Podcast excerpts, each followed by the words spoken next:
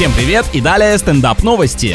В Арабских Эмиратах на ежегодном конкурсе красоты выбрали лучшую верблюдицу. Вот к таким альтернативам приводит традиция скрывать женскую красоту от чужих глаз. Приходится любоваться парнокопытными. У идеального корабля пустыни должны быть длинные прямые ноги и шея, а горб расположен в правильном месте на спине. Также оценивается выразительность глаз и стать животного. С другой стороны, очень прогрессивное и феминистичное мероприятие получается, потому что красота девушек вне стандартов, а зверям не зазорно и оценочки поставить.